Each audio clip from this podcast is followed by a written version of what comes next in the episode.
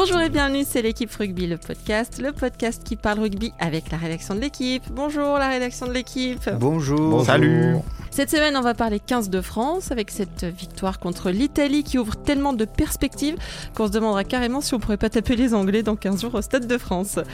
Puis on parlera de Mathieu Bastaro, dernier sauveur en date euh, des Bleus qui a conquis tout le monde avec l'équipe de France et qui fait bien plaisir à Toulon aussi en top 14. Ce qui nous permettra de passer au top 14 justement pour notre dernier thème et avec les malheurs de Clermont encore battus à domicile, de revenir sur cette malédiction qui frappe le champion depuis quelques années. On parle de tout ça avec les journalistes de la rubrique rugby de l'équipe. Aurélien Bouisset, bonjour Aurélien. Salut Christelle. Clément Dossin, bonjour Clem. Bonjour Cricri. Et Romain Bergogne, nouveau venu dans l'émission à qui on souhaite la bienvenue. Merci. Bonjour. Bonjour Christelle. Vous savez tout, alors c'est parti. Flexion liée jeu. Alors l'équipe de France a gagné, sonné au bois, raisonné musette. Après 343 jours de défaite et de descente dans les profondeurs du classement IRB, les Bleus ont battu quelqu'un. Ils ont battu une Italie qui n'est pas vraiment la meilleure version d'elle-même, hein, comme on dit dans les livres de développement personnel. Ils l'ont battu sans bonus offensif et sans donner beaucoup de regrets aux milliers de Marseillais qui ont laissé le Vélodrome sonner le creux. Mais on fera la fine bouche plus tard, euh, genre quand on sera capable de battre le Japon ou quand on sera capable de rentrer sous sans tomber de son lit. On fait tellement pas la fine bouche d'ailleurs qu'on se demande carrément si on pourrait battre l'Angleterre la semaine prochaine. Bah oui, carrément, parce que les Anglais, ils ont perdu, ce au bois, raisonner musette. Euh, eux qui avaient gagné 24 de leurs 25 derniers matchs, eux qui n'avaient pas perdu contre l'Écosse depuis 2008, ils ont été débordés de partout par les Écossais. Et comme ils avaient déjà eu du mal contre le, le Pays de Galles, euh, qui n'avait battu que 12-6 hein, dans mes souvenirs, on se dit que peut-être... euh, alors euh, messieurs, est-ce qu'on peut vraiment se dire que peut-être euh, on va plutôt être une bonne victime expiatoire euh, Ils vont tellement tout nous faire qu'on va finir avec un score négatif? Peut-être rien du tout, moi je crois. Euh, parce que certes, l'Angleterre a perdu, mais faut d'abord dire une chose, c'est que l'impression visuelle laissée par le, le 15 de France vendredi et contraste tellement avec ce qu'on a vu samedi sur les deux matchs d'ailleurs, hein, sur l'Irlande-Galles et, et- et Écosse-Angleterre, que ça fait mal aux yeux. Euh, on n'a vraiment pas le sentiment que c'est la, la même division. Quoi. En gros, c'était euh, c'était milieu de classement de Pro D2 international le vendredi soir et, euh, et, et du haut, très haut niveau de Coupe d'Europe le lendemain. Donc Même voilà. quand on gagne, t'es pas content. Non, non, non, mais bon, on a gagné, tant mieux, c'est très bien. Mais, mais sincèrement, euh, de là, à, voilà, à, à- à tirer la conclusion qu'on peut battre l'Angleterre la semaine prochaine, c'est euh, C'est allé trop loin. c'est aller beaucoup trop loin. S- Surtout, ils ont pas mal joué contre, contre l'Écosse. Ils ont perdu, ça arrive, mais pas en étant mauvais. Ils ont été moins bons que d'habitude, mais euh, il y avait rien de honteux dans leur jeu. Ils, ils- c'est juste qu'ils étaient tombés sur, euh, sur meilleur que ce jour-là. Donc, bon, le- comme leur niveau moyen reste sans doute supérieur à celui de l'équipe de France actuellement, je, je pense pas qu'on puisse se baser sur les résultats du week-end pour avoir un peu d'espoir. Parce qu'on avait presque battu les, les Écossais, nous. Oui, bien sûr, mais on a presque battu l'Irlande aussi euh, la semaine euh, 15 jours avant, qui a presque. Enfin, bon, dans, dans ce cas-là, on est champion, presque champion du monde aussi. Bah, on a été presque champion du Mm. monde il y a quelques temps. Bah, c'est vrai que maintenant il faut se dire que euh, la France est en deuxième division au niveau mondial et que jouer l'Angleterre, de toute façon quoi qu'il arrive, euh, les battre c'est un exploit. Donc euh, les Anglais ils ont perdu une fois, je les vois mal euh, perdre deux fois surtout contre nous. Donc euh, voilà, les battre ce serait un exploit, mais on peut pas, on n'a aucune certitude, eux en ont beaucoup mine de rien, contrairement à nous. Donc ap- Après, ce que disait Aurélien, Aurélien disait qu'ils avaient fait plutôt un bon match. Je pense que quand même, on, peut dire que c'est sans doute leur plus mauvais match depuis le début de, depuis l'arrivée de- d'Eddie Jones. Euh, Il y a quand même eu pas mal de, de voilà d'erreurs côté euh, côté anglais. Ils sont tombés, il faut le dire aussi, sur une équipe d'Écosse qui euh, qui marchait sur l'eau. Enfin, ils ont, ils ont tenté des trucs incroyables. Le Russell euh, a fait un match phénoménal. Et, euh, et je rejoins euh, Romain sur le fait que voilà, cette équipe d'Angleterre-là, je la vois mal perdre deux fois de suite. Elle a toujours le tournoi à aller gagner. Parce que certes, le Grand Chelem s'est envolé, mais ils peuvent, ils peuvent jouer une finale contre l'Irlande lors de la dernière journée à domicile. Si je dis pas de bêtises, oui, c'est Angleterre, Angleterre-Irlande. Euh, donc voilà, ils vont, ils vont venir au Stade de France remonter comme des coucous et et bon, c'est pas euh, sur le très peu de certitude euh, nées de ce match-là où euh, Mais nous, nous, ce qu'on a, ce qu'on a produit pour battre l'Italie, euh, c'est rien par rapport à ce qu'a produit l'Angleterre en perdant, en fait, en résumé. Non, je pense pas qu'il faille se fier sur ce match-là de l'Angleterre. Hmm. C'est vrai que tu disais quelque chose dans ton lancement, Christelle, qui est intéressant, c'est que ça fait deux matchs moyens de suite quand même. Parce que le, le match contre le Pays de Galles, il le gagne euh, avec beaucoup de difficultés. Les Gallois les ont vraiment secoués. S'il n'y a pas cet essai euh, qui a fait euh, hurler la presse galloise euh, euh, peut-être que peut-être qu'ils le perdent. Donc c'est sûr qu'ils sont là dans un moment un peu moins bien. Euh, Bah, c'est pour- le, le fameux contre-coup de la tournée euh, des Lions aussi l'été dernier vrai, qui doit ouais. arriver à ce moment-là pour eux.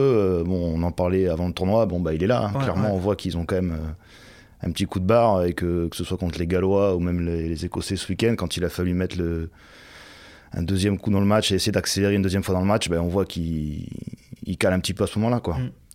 Ils ont un absent de marque, on, on l'a déjà beaucoup dit, mais c'est euh, c'est Billy Vunipola qui leur, euh, qui leur fait défaut. Euh, Hughes est revenu ce week-end, mais il était peut-être pas. euh, voilà, au- Il, il manque ben, de sa Ben- forme. il manque Ben Youngs aussi, le demi-de-mêlée Ouais. titulaire.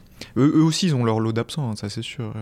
Et qu'ils sont pas dans la forme de l'année dernière, mais, euh, mais tu as l'impression qu'ils ont quand même un socle de certitude assez balèze pour pas paniquer parce qu'ils ont perdu un match. Surtout que ce qui les rassure, c'est qu'ils jouent la France après, donc euh, ça, ça a de quoi euh, Bah, puis, donner confiance. Ils ont, ils, ont, euh, ils, ont, euh, ils ont tout simplement des certitudes aussi en, en termes de joueurs, tout simplement. Enfin voilà, nous on est encore là à 10 jours de, ou à 12 jours du match contre l'Angleterre à se demander qui va être aligné à tel ou tel poste. Chez eux, il y a très peu d'incertitudes, euh, euh, notamment au poste clé. On sait très bien qui, qui va démarrer la rencontre. Donc, euh, donc la fameuse colonne vertébrale dont on a fait un dossier la semaine dernière dans le journal pour montrer qu'en France, elle, bouge tout le temps. L'Angleterre est le pays qui a la colonne vertébrale la plus. la colonne vertébrale, c'est 2, 8, 9, 10, 15, qui a la, cette, la colonne la plus stable du rugby mondial depuis maintenant deux ans. Donc voilà, il, il y a beaucoup d'ingrédients qui, voilà, qui, qui font penser que ça va être coton. Romain, toi, euh, ce que tu as vu sur, euh, sur, sur l'équipe de France, tu te dis qu'il y a quand même des, des, des choses qui. euh, Ben, je me dis que si on veut battre les Anglais, il faut faire. euh, bon, c'est c'est banal ce que je dis, mais un match complet sur 80 minutes. Et ce qu'on voit depuis, ce qu'on voit depuis deux ans avec cette équipe de France là, c'est que il n'y a pas de fil conducteur sur un match. On n'arrive pas à tenir un match. on fait une bonne première mi-temps en Écosse. D'ailleurs, on perd complètement le fil. Même là contre l'Italie, on voit qu'il y a des séquences dans le match où cette équipe-là est perdue. Et euh, contre l'Italie, ça passe. En Écosse, ça nous permet d'être dans le match jusqu'à l'heure de jeu. Contre l'Irlande, ça nous permet presque de faire un hold-up. Mais contre l'Angleterre, euh, si on n'est pas efficace quand on rentre dans les 22 mètres adverses, si euh, on leur offre des pénalités, enfin les grands classiques, mais c'est toujours pareil. Mais contre les Anglais, ce sera, ce sera clairement fatal parce qu'eux vont venir avec leur machine qui est parfaitement huilée, malgré la défaite samedi en Écosse. Et sur un match en, en 80 minutes, euh, s'il n'y a pas plus que ça dans le fil conducteur de cette équipe-là, euh, il n'y a pas trop de raison d'espérer malheureusement. Toi, tu as vu des, des choses de l'équipe de France qui pourraient permettre de rêver un petit peu plus ou vraiment pas du tout? Même une victoire ne change rien, c'est toujours euh, désespérant. Bah, ça a dû leur, leur donner confiance quand même. euh, forcément, ils, ils- ils avaient tellement besoin de ça que ça a dû, à la limite, au minimum, augmenter ça, leur capital confiance. Mais de certitude dans le jeu, je vois pas trop ce que ça pu apporter le match de l'Italie parce que euh, ils commencent super bien en mettant un essai très vite, mais ils se prennent la copie conforme juste après de manière pas très euh, glorieuse. Et puis ça a été. euh, ça n'a pas été très convaincant quand même sur le fond, sur la forme. Il y a des nouveaux visages peut-être qui, arrivent avec de la fraîcheur, qui n'ont pas le passif des défaites et qui, ont apporté quelque chose. L'ailier Rémi Grosso, une surprise. Voilà, donc tu as deux, trois euh, peut-être individualités qui peuvent... Mais c'est pas elles qui vont changer le, le rapport de force euh, contre, contre l'Angleterre. Après, il y a une année où, euh, sous Saint-André, je crois, euh, on les bat de, de- de dernière minute. 2014, un, essai de Ficou, un- ouais. un essai de Ficou. 2014, c'est de Ficou, ouais. Mais je- justement, qu'il y a toujours une motivation supplémentaire quand même chez les Bleus au moment d'affronter l'Angleterre. C'est L'année sûr. dernière, chez eux, je pense pas qu'on soit on ridicule. 19-16, si je dis pas de bêtises, Ouais. euh, on les On accroche mène pendant très longtemps. Euh, 70e, ouais. Ça fait plusieurs années On qu'on dit un que on prend un essai de Benteo Ouais. euh, à 10-15 minutes de la fin. Ouais. ça, ça fait plusieurs années qu'on dit que l'Angleterre est nettement supérieure à l'équipe de France, mais, Mais paradoxalement, vois, on se prend jamais de branler contre eux. on se prend jamais de branler, mais On est toujours mobilisé. Quoi. je, je crains le scénario du match d'il y a deux ans. Si je dis pas de bêtises, on doit perdre de 10 points. Euh, je crois que c'est 21-31 où on met beaucoup de pénalités, on met, on met que des points au pied et on est toujours pas très loin. Voilà, mais jamais devant et au final il y a 10 points et je crois que c'est à peu près euh, c'est à peu près le rapport de force actuel entre, entre ces deux équipes. c'est vrai, l'équipe de France, elle prend, elle prend peu de, de rouste là dans le tournoi. même l'année dernière, on, l'a dit en Angleterre. Mais voilà, je, je, pense qu'il en manquera encore un petit peu sur ce, sur ce match-là. ça me semble vraiment, vraiment, vraiment compliqué de, de pronostiquer une victoire de l'équipe de France. Ok, alors on passe au deuxième sujet. Mathieu Bastaro. L'équipe de France nous rajeunit après Morgan Parra, après Lionel Boxis. Mathieu Bastaro. Mathieu Bastaro, revenu en grâce. Mathieu Bastaro, touché par la grâce, même on, dirait. Les commentaires sont dithyrambiques. Le fond, la forme, il aurait tout à nouveau, Mathieu Bastaro. Il y a 15 jours, on s'emballait ici même sur euh, Teddy Thomas, qu'on voyait bien comme nouvelle star du 15 de France. Une obscure nuit plus tard, nos espoirs ont été fessés. Alors pourquoi pas Basta comme nouvelle star euh, du rugby français? La nuit obscure, lui, c'est fait. Hein. là, on est, tranquille. Il a encore tendance à avoir le verbe un peu fleuri sur le terrain. On rappelle qu'il vient de, de, purger une suspension de trois semaines pour avoir insulté un adversaire. Mais en ce qui concerne ses performances... Euh, sur le terrain, il semblerait que le centre de Toulon ait franchi un, palier. C'est fini. Le gros monsieur qui va taper comme un sagouin et puis advienne que pourra. Mathieu Bastaro joue et fait jouer. Euh, à Toulon, Fabien Galtier en a même fait son capitaine. Alors euh, le, Bastara, le Bastara, le Bastaro nouveau, a tout pour être euh, l'un des piliers du 15 de France. Aurélien, tu crois? Il a le gabarit d'un pilier, oui. Je devais rebondir comme ça, c'est ça? Non, mais Ouais, pourquoi pas. En tout cas, ce qui est sûr, c'est que euh, le, staff euh, et le staff d'avant d'ailleurs euh, cherchaient ou avaient besoin de tauliers, de mecs qui ont de l'expérience, écoutés par leurs coéquipiers, qui, qui, prennent le relais de, de Guirado. Et ce que montre Bastaro depuis le début de la saison, d'abord en club à Toulon et puis ce week-end en équipe de France, c'est ça. Et c'est peut-être pour ça que pour une fois, il peut peut-être espérer s'imposer en équipe de France. Il montre du caractère en plus de la qualité euh, rugbystique. Il y a une image qui m'a marqué, je crois. C'est lui qui harangue le, public euh, à Marseille à un moment dans le match.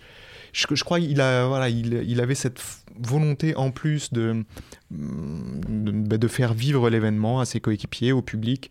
Et euh, c'est ça qu'il apporte en plus, qui peut apporter, que j'espère qu'il pourra apporter en plus à cette équipe de France. On a beaucoup dit, et, d'ailleurs, euh, il n'y a pas de nous qui le disions, il suffisait de lire son interview la semaine dernière de Guirado qui était éloquente euh, dans le journal sur sa solitude. il, disait qu'il avait du mal à faire confiance euh, et à trouver des relais autour de lui. Voilà, on a, suffisamment, dit ça pour euh, se réjouir du coup aujourd'hui de l'arrivée de, Bastaro. Ils jouent euh, tous les deux dans le même club à Toulon, donc ils se connaissent bien et c'est essentiel. Avant même les qualités de, joueurs dont, on, dont, on, pourra reparler, je pense que c'est vraiment ce qui fait aujourd'hui, qui le rend aujourd'hui sans doute indispensable à cette équipe. Euh, Fabien Galtier euh, nous disait euh, avant le match que voilà, il, a trouvé un capitaine de circonstance presque en début de saison, c'est-à-dire qu'il l'a nommé capitaine lors d'une tournée en Argentine parce qu'il y avait ni Guirado ni Vermeulen et que c'était une équipe assez mixte avec des jeunes et que voilà c'était un peu lui qui s'est imposé presque par défaut et puis, bah, il a pris le, rôle à bras le corps et il l'a pas lâché. Et, euh, voilà, six mois plus tard, il est toujours capitaine dans une équipe où il y a quand même des, des, mecs qui, qui, pourraient prétendre aussi euh, à ce rôle-là. Donc ça, ça en dit long quand même sur euh, ce qu'il est devenu. Et, et voilà, et c'est un mec qui a fini le match capitaine. Donc, donc clairement, il est, peut-être même déjà devenu le vice-capitaine euh, officiel de, cette équipe de France. Donc sur cette dimension-là, c'est euh, sûr qu'il est, il est important. Bah, vu comme l'équipe doute, de toute façon, euh, le retour d'un mec comme Bastaro en pleine forme, en pleine possession de ses moyens, ça fait forcément du bien. On le voit un peu comme Bastaro, un peu comme d'ailleurs, c'est leader par l'exemple. suivez-moi, je vais gratter les ballons dans les rugs. Suivez-moi, je vais vous donner des bons ballons. Donc forcément, pour les mecs qui sont sur le terrain, qui ont perdu euh, tous leurs matchs depuis un an, d'avoir un mec comme ça au coup d'envoi qui tout de suite montre l'exemple, euh, ça fait forcément du bien. Après, moi, sur, sur Bastaro, j'ai toujours un doute qui fait que sa carrière, c'est des hauts, des bas, des hauts, des bas sans arrêt. Et qui fait que très bien, il a, il a, il a beaucoup aidé l'équipe sur l'Italie. Maintenant, c'est l'Angleterre en face. On va voir, il faut quand même rester prudent parce que c'est un joueur qui euh, se pose beaucoup, beaucoup de questions, qui a, qui a quand même eu euh, une carrière très agitée. Donc soyons prudents, mais c'est clair que là, vu l'état de l'équipe et vu ce qu'il a apporté euh, vendredi euh, sur le terrain, en tout cas, c'est son, retour est, presque vital quoi, pour cette équipe-là en équipe de France. Quoi il va être mis par l'Angleterre face à ses, hum, j'allais dire à ses limites ou en tout cas à ses anciennes limites. On sait que Bastaro il pêchait souvent par sa capacité de déplacement et sa capacité de déplacement sur la durée du match. Voilà. Il est lourd, c'est sûr que c'est pas le centre avec le, physique le plus le plus moderne. 125, je crois. Mais il est alors il est annoncé maintenant à 123, je crois. apparemment, le staff de Toulon lui a fait perdre 10 kilos au moins 10 kilos depuis euh, le début de cette saison.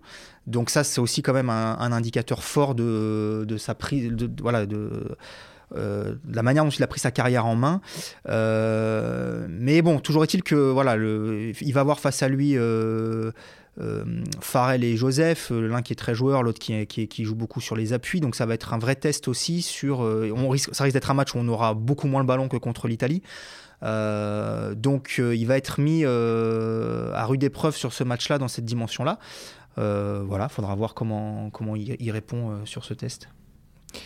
Après, pour parler de, de, son jeu, justement, il a toujours fait débat, comme tu disais Romain, parce que il paraît un petit peu monostyle, quoi. Je, avancer avec le ballon en main et bien défendre mais il a quand même montré, il, s'est toujours battu contre cette image déjà en disant que techniquement il n'était pas euh, aussi frustre que ça. Peut-être que ses coachs l'ont souvent réduit à ça. mais c'est ce qu'il disait, c'est la manière dont on, dont on veut m'utiliser. Mm-hmm. Donc il était utilisé dans des lancements de jeu où il, euh, pour aller percuter les défenses adverses, mais il a, il a quand même souvent su prouver qu'il pouvait faire des passes avec du déchet, bien sûr, peut-être plus que d'autres centres de niveau international, mais chercher les passes après contact, c'est pas contre l'Italie qu'il a fait ça pour la première fois.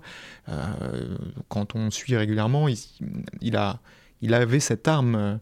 Alors après, est-ce qu'il était mis en position de l'utiliser? Ben, Peut-être pas, justement. Et c'est peut-être sa chance aussi dans cette équipe de France, c'est qu'on va pas les réduire au rôle de bélier euh, parce qu'il fait 130 kilos et qu'il faut aller percuter, fissurer le mur défensif adverse. C'est peut-être sa chance aussi. On l'a vu à deux reprises là, attaquer euh, très franchement la ligne en se disant ah il va aller défoncer la défense italienne et finalement lâcher son ballon pour une redoublée au dernier moment. Donc voilà, il a, il a cette capacité aussi de de, jouer euh, en l'heure entre, entre guillemets et euh, il peut apporter des solutions offensives hyper intéressantes à, cette équipe de France.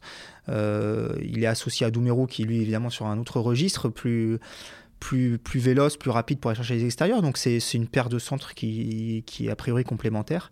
Euh, voilà. À confirmer, quoi. Malheureusement, tu citais en introduction euh, tous ces joueurs dont on a pensé qu'ils étaient ces derniers temps. Euh, on, pourrait ajouter Dupont. Hein. on avait fait une émission sur lui, euh, voilà, après le match contre les Blacks, c'était c'était le Superman de l'équipe de France. Et puis patatras. Donc, ne nous emballons pas trop vite. Il faut que, il faut que Bastaro confirme sur la durée. Et si déjà il pouvait enquiller deux bons matchs pour finir le tournoi, ce serait bien. Ce que, que j'aime bien, moi, chez, chez, ce, chez ce joueur, c'est que c'est aussi un personnage assez attachant en fait. Euh, tu, tu, parlais aussi, euh, Romain, de ses hauts, de ses bas. Donc, euh, quand en 2009, je crois, jeune joueur, il a un problème en tournée avec l'équipe de France en, Nouvelle-Zélande, qui tourne mal. Et puis, bon, d'autres histoires comme ça. Je me souviens d'un match avec Toulon qu'il avait fini en pleurs. ouais, c'était contre le Stade français. contre le Stade français, devant les caméras. Il a ce côté hyper à fleur de peau, touchant, qui le rend attachant. Et et c'est voilà, il a peut-être aussi cette petite dimension euh, plus que les, tous les enfants sages euh, qu'on a l'habitude de voir en équipe de France. Enfin, euh, sages devant, devant les, caméras, mais bon, et qui font ce qu'ils font une fois que les caméras sont éteintes. il est connu quoi, du grand public, parce que c'est un, des rares connus. manque de gens connus du grand public. Mhm. Et aujourd'hui, les gens, ben, à la limite, s'ils peuvent s'identifier à un joueur en équipe de France, même Guirado apparemment n'est pas très connu, ben, Mathieu Bastaro, ça parle déjà plus aux gens. Et c'est vrai que pour l'image déjà de l'équipe aussi, c'est c'est un petit peu euh, un soulagement pour cette équipe-là qui manque un peu de, tête d'affiche. Quoi. Il, a voilà, un petit grain de folie et de, euh, pas comme les autres qui, le rend euh, peut-être aussi comme ça. il y a une finale de Coupe d'Europe avec Toulon où je crois qu'il il, avait été super bon et à la fin du match il avait même tenté un drop. Mmh. Mais alors qu'il était passé ah mais 20 mètres en dessous de la barre. C'était une catastrophe. Et il avait réussi à venir en zone mixte euh, bon, il avait gagné, c'était plus facile. Et avec beaucoup d'autodérision, parler de sa tentative de drop. Euh, voilà, il, a ce côté-là aussi sincère, touchant, authentique, en fait. et qui alterne avec des moments où on l'entend plus pendant six mois, il fait la gueule et il joue mal.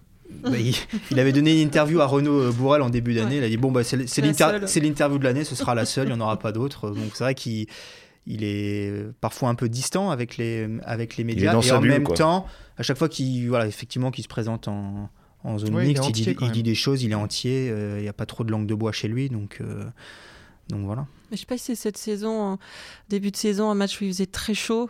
Et l'homme de terrain sur, sur Canal, je crois bien l'interviewer en lui disant Mathieu, il fait chaud. Et il lui répond Tu dis ça parce que je suis gros. ça le temps pour les gros.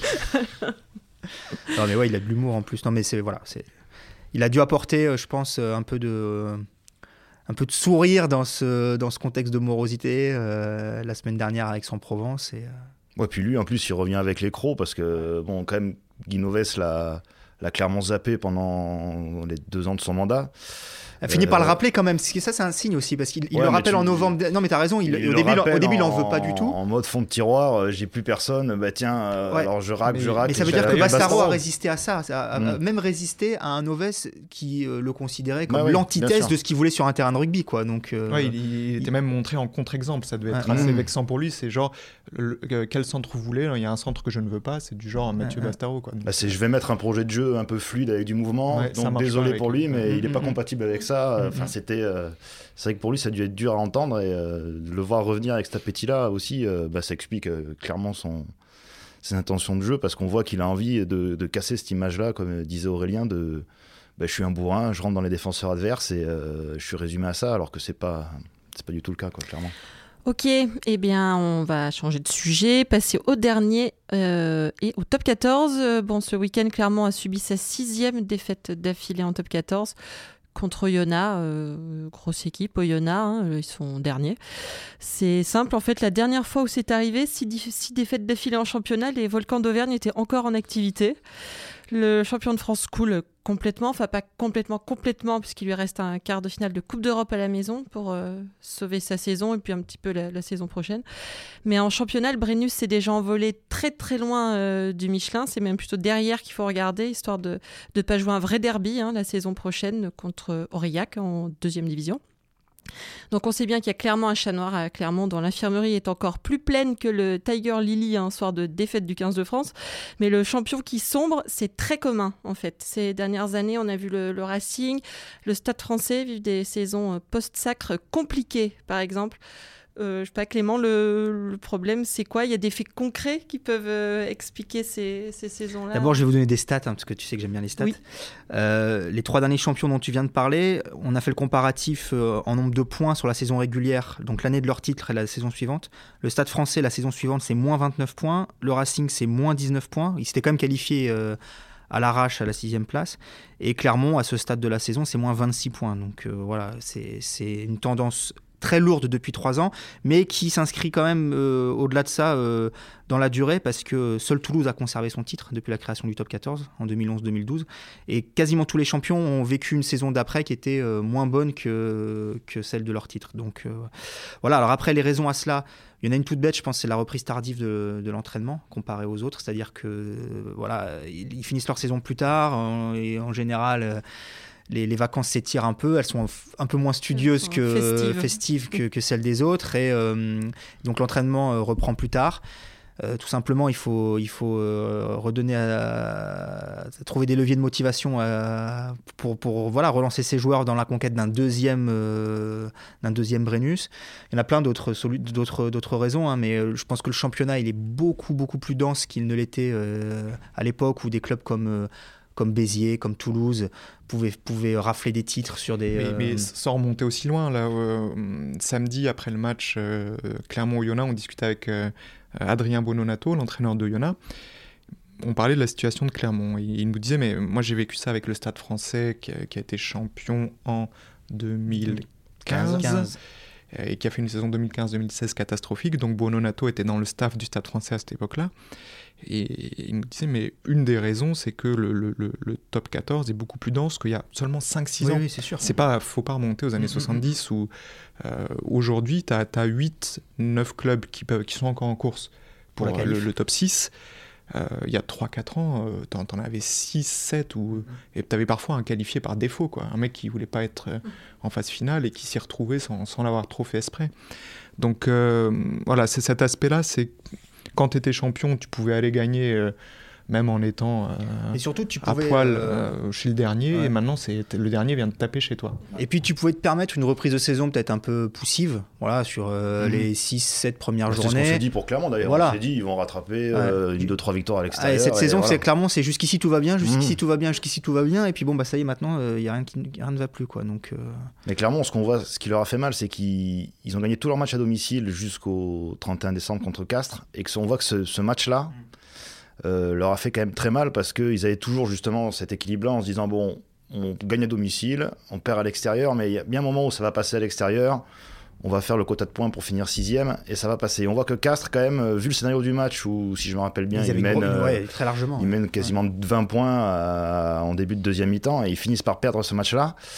Et là, euh, tout s'enchaîne derrière parce qu'il y a le match euh, au Racing la semaine suivante avec le, fameux chaos, enfin toutes ces images-là qu'on suivi et qui font qu'on sent que euh, ben là, psychologiquement, les mecs ont peut-être un peu aussi lâché. On voit que ben, rien ne va pour eux, quoi. Enfin, ils ont plus de plus de réussite, quoi. La fameuse réussite du champion là, malheureusement pour eux, elle est elle est loin, quoi.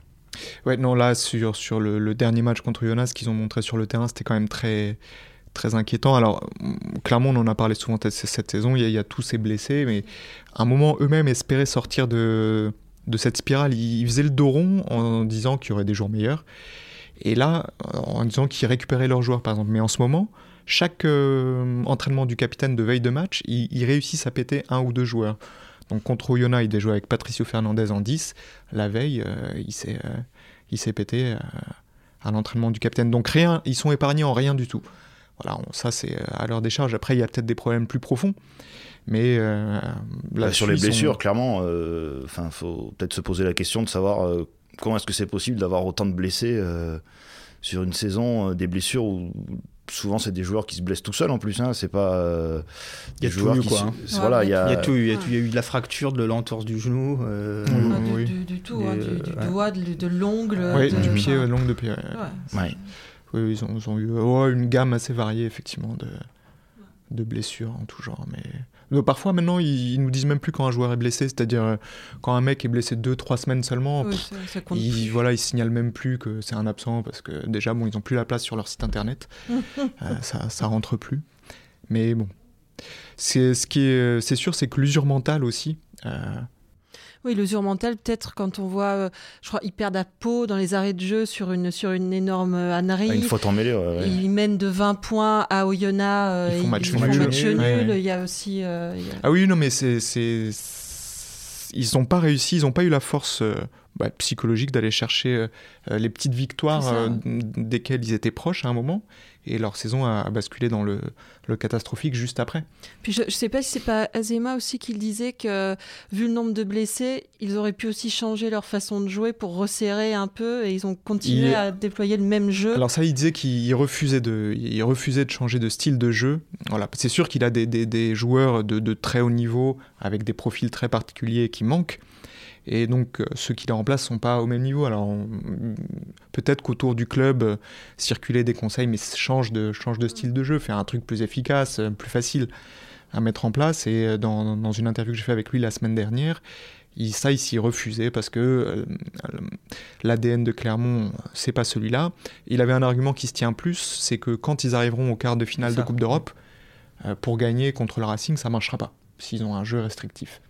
Et donc, euh, pour être prêt à ce moment-là, bah, il faut continuer à jouer comme ils savent jouer, comme ils veulent jouer, quitte à mourir avec cette, euh, idée-là. Bah, parce que pour ce match-là, il leur faut quand même un minimum de, dynamique et de confiance. Parce que s'ils arrivent à ce match-là avec 9, défaites d'affilée, euh, même si les internationaux sont revenus, que certains joueurs sont revenus, euh, enfin, on voit mal comment euh, ils peuvent s'en sortir euh, face à un Racing en plus qui, euh, bon là, sauf ce week-end, mais qui se débrouille bien en ce moment. Donc euh, ça va être, euh, enfin, faire tapis sur le quart de finale de Coupe d'Europe, parce que maintenant c'est le cas pour eux. hein, c'est euh, voilà, c'est ça, ça ou rien. Donc euh, ça s'annonce périlleux quand même. hein.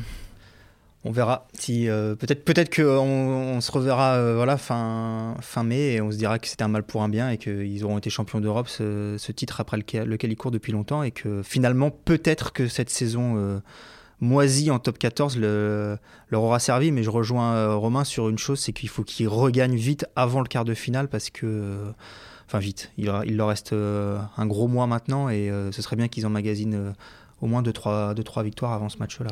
Ouais, ça, les joueurs le disent eux-mêmes. Mmh. Hein. Alex Lapandry, qui était capitaine euh, après le match, est venu parler à la presse. Il dit mais qui sent une fébrilité, un manque de confiance énorme. Et que là, il faut, faut plus penser à qualif, il faut plus penser à. Non, mais de toute façon, les morts. faut juste, mmh. Non, mais il faut juste penser à gagner un match pour regagner petit à petit euh, en confiance, en la faire grandir à nouveau. Voilà, c'est... Se mettre en, en, mode équipe de France, en fait. Très bonne conclusion. Ah ouais. La boucle est bouclée. Absolument. Du coup, on va passer à vos conseils pour le week-end prochain. De quel match ne devons-nous manquer sous aucun prétexte pour passer le plus doux des week-ends ah bah Si, oui, je sais. Clément? Ah, au Yona Stade français. Au Yona Stade français, dimanche midi 30. Euh, euh... Le Stade français. Euh, est... Rarement quelqu'un m'a donné autant de rêves. Est en péril. bon, t'as rien d'autre à faire un hein, dimanche à midi, et demi ici Au réveil. Peux, je peux rien dire, mais j'ai quand même une vie trépidante. D'accord. Euh, le Stade français donc, a perdu le week-end dernier contre Agen à la maison se met en, en gros péril euh, pour le, le, maintien et s'ils si, si perdent celui-là, euh, bah, il y a le feu. Ça, il, y a, enfin, il y a déjà le feu mm -hmm. et, et, le feu risque de gagner ouais, tous les étages du club. Là, ça devient problématique. Et Oyo va regagner en, en de l'espoir de maintien. Deux victoires consécutives, tout repart. Aurélien, tu nous conseilles quoi? Eh ben, Moi, je vais suivre un Clermont-La Rochelle, qui euh, l'année dernière, c'était les deux meilleures équipes de la saison régulière. Et là, cette année, bah, ça, ça, les deux sont en méforme. Bon, clairement beaucoup plus que La Rochelle, hein, mais La Rochelle quand même vient de perdre deux matchs de suite, euh, dont le dernier à domicile euh, ce week-end contre Toulon. Et ça faisait combien de temps qu'ils n'avaient pas perdu chez eux? Depuis euh, mai 2016. Oui. 21 matchs. Et ils ont clairement un coup de moins bien, La Rochelle. Donc euh, un match du haut de tableau de moins bien, quoi, de, de deux équipes en méforme. Ça va être super. J'ai hâte d'y être. Vas-y Romain, toi aussi, fais-nous rêver s'il te plaît. Moi je vais dire euh, Lyon-Toulon. Euh, Lyon parce que euh, clairement j'ai regardé un peu leur programme. euh, ensuite c'est du lourd, c'est Toulouse, La Rochelle, le Racing. Donc s'ils veulent euh, aller chercher un top 6, euh, c'est maintenant. Ils ont fait un super début de saison. Ils ont eu un gros trou d'air derrière. Exactement sur la même, euh, sur la même phase du, des, des, matchs allés d'ailleurs. Ouais. Quand ils avaient enchaîné ces gros clubs, ça, ça s'était pas très très bien passé. Voilà. Donc là, c'est pour eux, euh, c'est le match. S'ils le perdent, à mon avis, euh, pour le top 6, ça va être compliqué. Donc voilà. Puis Toulon vient de gagner à La Rochelle. ils sont chauds. Donc ça peut être sympa. Très bien, on verra ça. Et eh bien voilà, c'était l'équipe rugby, le podcast, une émission de la rédaction de l'équipe. Aujourd'hui, j'étais avec Aurélien Bousset, Clément Dossin et Romain Bergogne. Euh, merci à Quentin, à la technique. Retrouvez-nous tous les lundis sur l'équipe.fr, Apple Podcast et SoundCloud. N'hésitez pas à réagir, laissez-nous des commentaires, des étoiles. On se retrouve la semaine prochaine.